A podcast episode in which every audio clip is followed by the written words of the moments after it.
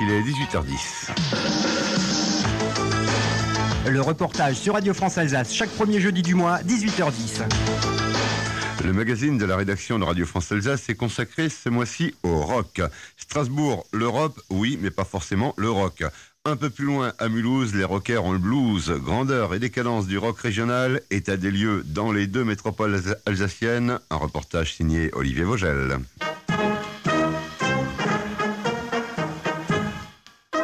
Jusqu'à présent, on connaissait l'Alsace pour sa choucroute, sa bière, son kouglof, ses cigognes, ses maisons à colombage et bien sûr sa musique. Mais musicalement, l'Alsace, et plus précisément ses deux métropoles, Strasbourg et Mulhouse, c'est aussi cela.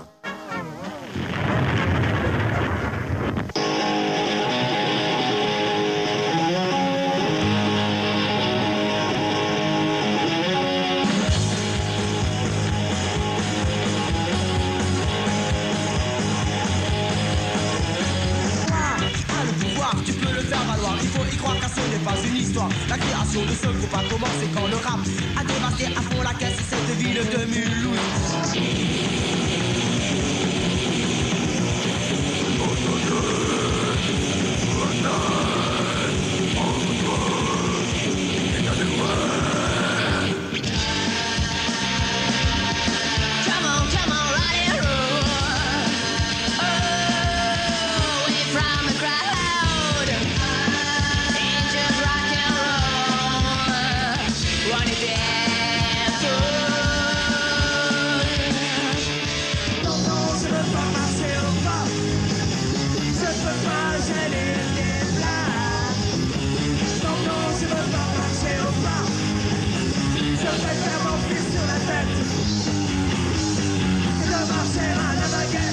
Capitale de l'Europe, théâtre national, opéra, quartier typique, petit restaurant, festival musica ou de jazz, la première impression qu'une ville comme Strasbourg peut donner est celle d'une ville bien comme il faut et pas forcément prédisposée à laisser se développer sans blêmir le rock dans ses murs de peur d'en faire trembler la pointe de sa cathédrale.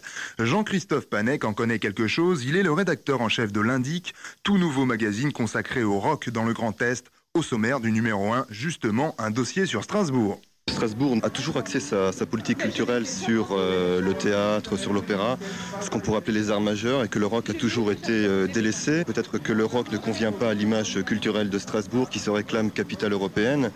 Et il y a aussi, je crois, un, gros problème, je crois, au niveau des mentalités. Il y a qu'à un peu voir Strasbourg.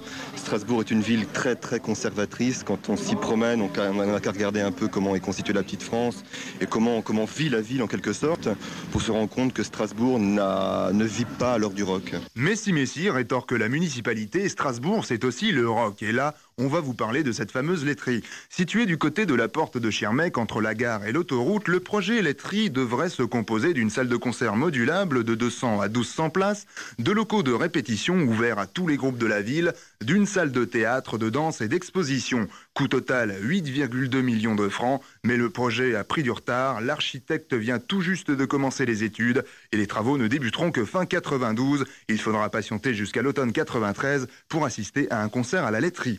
À côté de cette infrastructure, un centre autonome des jeunes géré par l'association Molodoy. Pas mal, affirment ses membres, mais dérisoire à côté de la laiterie voisine, qui de toute façon ne les emballe pas vraiment. Hugues Roland, fondateur de Molodoy. Le fait que la mairie, euh, elle nous file une salle, ça, nous satisfait, il n'y a pas de problème, bien sûr. Mais la laiterie, euh, je sais pas, non, moi je suis complètement.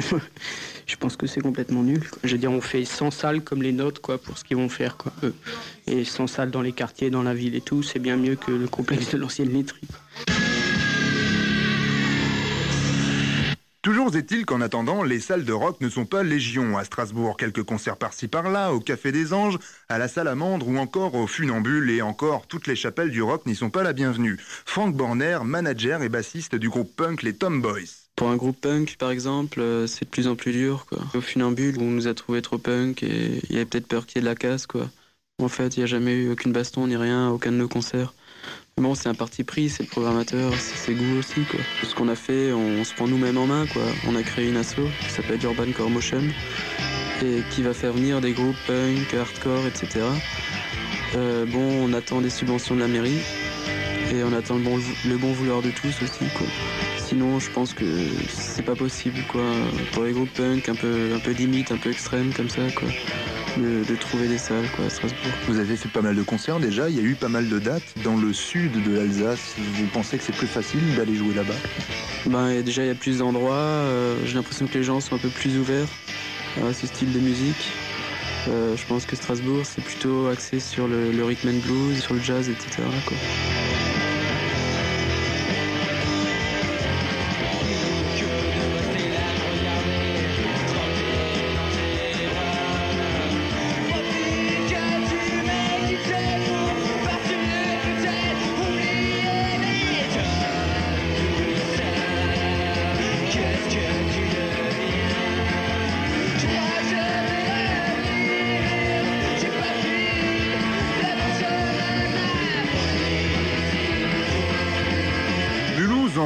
Contrairement à sa sœur aînée, a le rock à flanc de peau. Sur ses murs, dans ses caves, parfois à l'improviste, dans les sous-sols de chantiers en construction ou les pieds dans le plat à l'occasion de manifestations officielles. Industrielle, ouvrière, la cité orinoise n'a pas encore fini de trembler aux accords de guitare saturée.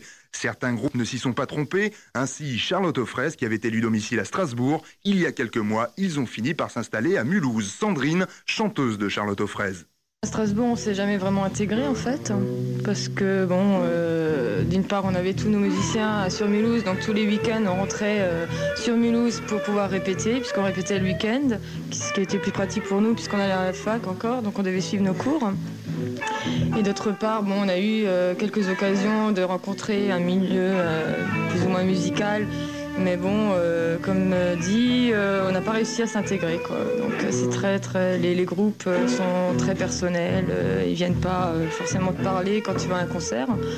Ce qu'on retrouve plutôt à Mulhouse. Quand tu vas à un concert à Mulhouse, les gens, les musiciens sont entre eux, discutent entre eux, même s'ils se connaissent pas. Ils essayent, ils font le premier pas, ils viennent te parler.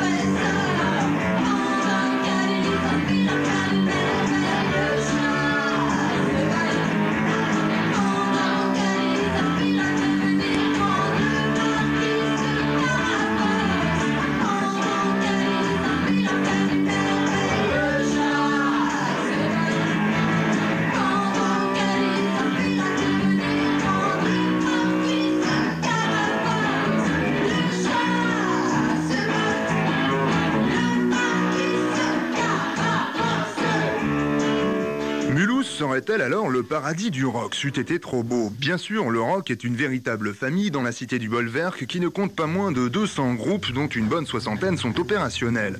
Bien sûr, les concerts ne manquent pas, que ce soit au Mascad Jazz ou dans certains clubs de la périphérie, comme la dynamique MJC de Staffelfelden ou le Cafcons d'Ensisheim. Le problème, comme à Strasbourg, le manque cruel de locaux de répétition et surtout d'un véritable temple du rock. C'est pour cela qu'il y a trois ans est née la Fédération pour une maison du rock, plus connue sous le nom d'FMR. Malheureusement, la fédération l'a finalement prouvé qu'elle était éphémère. Elle est officiellement morte il y a quelques jours. Jean-Luc Vertenschlag, son fondateur. FMR est mort euh, pour cessation de paiement.